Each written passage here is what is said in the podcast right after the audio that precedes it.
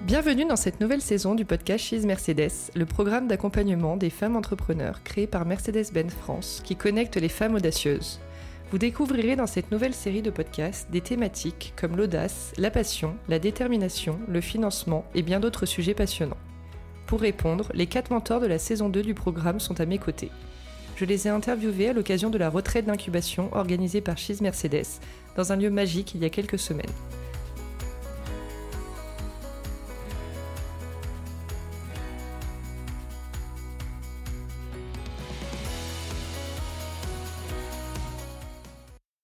Pour ce premier épisode, j'ai le plaisir d'accueillir Carole Juge-Lewin. Carole est la fondatrice de la marque June qui propose des couches et des produits pour les enfants et les mamans 100% traçables. Dans le cadre du programme She's Mercedes, elle mentor Nathalie Bosque et Caroline Filou-Hopcamp, les deux sœurs fondatrices de Happy Funky Family, et Pauline Grumel, fondatrice de Unisop. Lors de cette retraite, elle me confiait le fait que le programme soit organisé par Mercedes-Benz, une marque avec des valeurs fortes, modernes et innovantes, fait également sens pour moi. Aujourd'hui, dans cet épisode, on va parler d'audace. Bonjour Carole. Bonjour. Alors, comment est-ce que tu définis l'audace? Quel est le signe pour toi qui caractérise une personne audacieuse? Je pense que l'audace, c'est vraiment l'envie de faire quelque chose qui euh, sort un peu des sentiers battus. Quelque chose, alors, pas différent pour être différent, mais une volonté de se dire tiens, j'ai envie de faire un truc, j'ai envie de faire un truc qui change j'ai pas peur d'y aller. Ou alors, si j'ai peur d'y aller, c'est pas une peur qui est suffisamment forte pour que ça m'empêche de le faire. Le fait d'être audacieuse, c'est pas forcément lié à la confiance en soi, parce que tu peux être audacieuse sans forcément avoir une confiance en toi qui est incroyable. Mais c'est l'envie de se dire, tiens, je, vais pousser ce truc-là pour voir et qui est assez proche finalement de la curiosité. Je pense que tu peux pas être audacieux si t'es pas curieux. Et je pense que c'est plus difficile d'être audacieux si t'es pas un peu résilient, parce que finalement l'audace se nourrit aussi de ces choses-là. Euh, chez moi, l'audace est très proche de la créativité. J'adore créer. J'ai créé des bouquins, j'ai créé des personnages quand j'étais comédienne. Et j'aime créer une boîte parce que j'aime créer un produit, créer un univers, créer une communauté. C'est des choses qui me, qui me touchent. Donc pour moi, l'audace est assez proche de, euh, de tout ce qui va être euh, créativité et résilience. Et dans quelle situation, toi, personnellement, tu as dû être la plus audacieuse? Il y en a beaucoup, donc il faut que j'arrive à en trouver une qui, qui parlera à plein de gens. Je pense que je fais preuve de beaucoup de créativité au quotidien. Là où en fait je trouve que je suis la plus audacieuse, c'est sur des sujets sur lesquels je m'attends pas à être créative. Typiquement, être créative sur la création d'un produit, franchement, ça me je vais pas dire c'est normal, mais euh, tu vois, c'est assez proche du storytelling, c'est assez proche de, soft skills, par exemple, que potentiellement j'ai. Là où finalement, faire preuve de créativité dans le cadre d'un fundraising, dans le cadre des sujets financiers data, c'est quand même beaucoup plus compliqué parce que c'est un truc qui m'est moins accessible. Et donc, c'est vrai que ça nous est arrivé d'être assez créatifs sur ces sujets-là dans l'histoire de ma boîte. Et, tu en, en fait, tu en ressors une plus grande satisfaction parce que tu te dis, c'est des sujets sur lesquels mon, mon audacité, ma créativité ne sont pas attendues. Et le fait d'avoir une idée que euh, tes avocats n'ont pas forcément eu ou que euh, tes financiers n'ont pas forcément eu ou parfois juste de comprendre l'idée qu'ils ont eu parce que tu te dis euh, ah ouais quand même j'ai compris je trouve que c'est assez puissant ouais et est-ce que ton audace t'a déjà sorti de situations délicates Ouais, plein de fois, ouais. ah ouais, je peux t'en sortir. une petite anecdote? J'en ai, j'en ai plusieurs, j'en ai plusieurs. Je vais te raconter un truc hyper drôle. J'avais, je pense, 17 ans. On était avec un très bon pote euh, d'enfance. Il faisait canicule à Vichy, un truc de ouf. Et il y avait, tu sais, un pisciniste qui avait, euh, des piscines d'exposition là sur les, les, bords de route. Ah oui, je vois très bien. Et, euh, et je crois qu'on sortait de, de, d'un bar quelconque. On n'était pas du tout ivre. On, juste, on avait passé une bonne soirée. Il faisait hyper chaud. Et à ce moment-là, mon pote s'arrête en me disant Vas-y, viens, on va se baigner. Et je regarde, je dis Ah, trop cool. Euh, ah non Puis moi, je, suis très good girl, donc moi, j'ai jamais fait un truc interdit de ma vie, quoi. Je suis très... Euh. et, euh, et, donc, on va, on plonge dans la piscine, on fait un plouf, mais vraiment trois minutes, quoi. Et ensuite, on ressort. donc, on, on, était, tu vois, des bardeurs, culottes, enfin, on n'était pas nus, quoi. On se rhabille, et au moment où on rentre dans la voiture, il y a les gyrophares derrière. Mmh. Et là, je me dis Oh là là, mon dieu, mes parents vont me détester. c'est ça. Et là, je regarde mon pote, et je le regarde et je lui dis, vas-y, laisse-moi faire.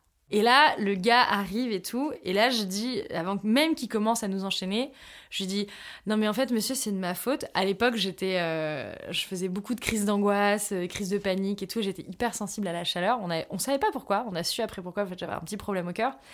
Et, euh, et, je le regarde et j'avais fait un malaise genre trois semaines avant sur la place de la mairie donc c'était pas c'était pas une surprise. et là je regarde, je dis non mais monsieur en fait c'est de ma faute. J'ai fait un malaise. Et donc en fait mon pote ne sachant pas comment m'aider a vu la piscine, m'a plongé dedans pour me refroidir. Et là il le regarde et il dit mais pourquoi est-ce que vous vous êtes aussi mouillé Puis il regarde le flic. Et là, je vois mon pote qui comprend. Il dit Mais vous croyez quand même pas que j'allais laisser aller seule dans la piscine alors qu'elle était à moitié consciente? Bien sûr que c'est moi qui l'ai mise dans la piscine. Et donc, pour la mettre dans la piscine, j'ai dû enlever mon pantalon et mon t-shirt. Et donc, je suis allée la mettre en cassant la piscine. Et le mec, il y a cru. Génial. Euh, et, donc, on a pu rentrer chez nous et euh, ils n'ont pas appelé nos parents. Donc voilà, papa, maman, si vous entendez ce podcast, maintenant vous saurez. Mais euh, ouais, ouais, non, dans, ce genre de cas de figure, je peux mm. être hyper créative, quoi. J'adore. C'est assez marrant. Ça c'est rare dans la vie. C'est une bonne qualité. J'espère que j'ai pas, tu vois, j'ai pas allé en prison. C'était il y a genre 20 ans. Ah non, t'inquiète pas. Ça ne risque rien. c'est bon. Tout va bien.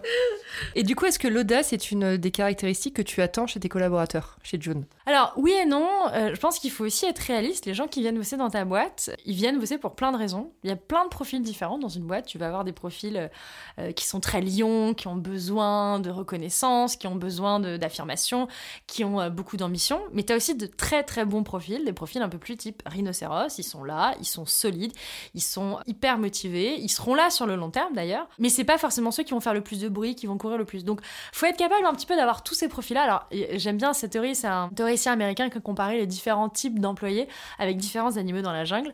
Euh, oui, c'est rigolo, tu utilises des noms Non, non, c'est assez marrant. Et en fait, c'est vrai que tu vois souvent des typologies de profils. Donc, je ne peux pas me dire, je veux absolument que tous mes salariés aient un niveau d'audace max. Parce que non, en fait, il y a des gens chez qui déjà c'est pas dans leur caractère. Euh, donc, faut aussi accepter les gens pour le caractère qu'ils ont et pour ce qu'ils contribuent au quotidien. Et il y, a des, y a des typologies de métiers sur lesquelles c'est beaucoup plus euh, normatif d'avoir des gens très audacieux. Les gens qui font de la croissance, euh, les gens qui font euh, du marketing très créatif. C'est des gens qui sont hyper audacieux. Là où tu vas avoir des gens qui vont avoir, je sais pas, des postes un peu plus, comment dire, structurés, tu vois, qui sont peut-être moins dans une dynamique d'audace, mais mm. tout en étant toujours aussi sérieux sérieux, aussi inspirants, aussi bien dans leur taf. Donc, je dirais pas forcément je cherche de l'audace, moi je cherche la bienveillance et la performance, parce que c'est deux choses qui, à mon sens, doivent vraiment fonctionner ensemble, plus que l'audace en tant que telle. Tu peux pas faire une boîte qu'avec des entrepreneurs, et dans le monde, tu peux pas avoir que des entrepreneurs partout. Il y a mm, beaucoup, beaucoup, beaucoup de vertus dans le salariat, et je, je le répète souvent parce que je pense que c'est important. Et dernière question, quels seraient tes conseils pour les auditrices de Cheese Mercedes qui pourraient manquer d'audace dans la vie? Mon conseil pour les auditrices, je pense que ça serait de s'enlever l'autocensure qu'elles ont. C'est un truc qu'on apprend quand on est écrivain. La plus grosse censure que tu as en tant qu'artiste, c'est toujours toi-même.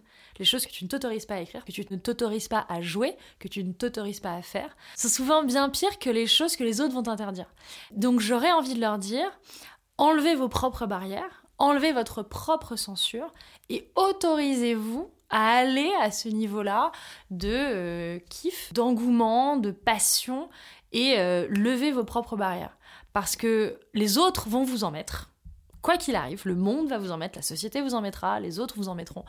Donc le plus facile à faire, c'est de commencer à apprendre à enlever ses propres barrières pour après pouvoir gérer celles des autres. Super. Je pense que c'est un super conseil sur lequel, euh, avec lequel on va finir l'épisode. Merci beaucoup, Carole. Avec plaisir.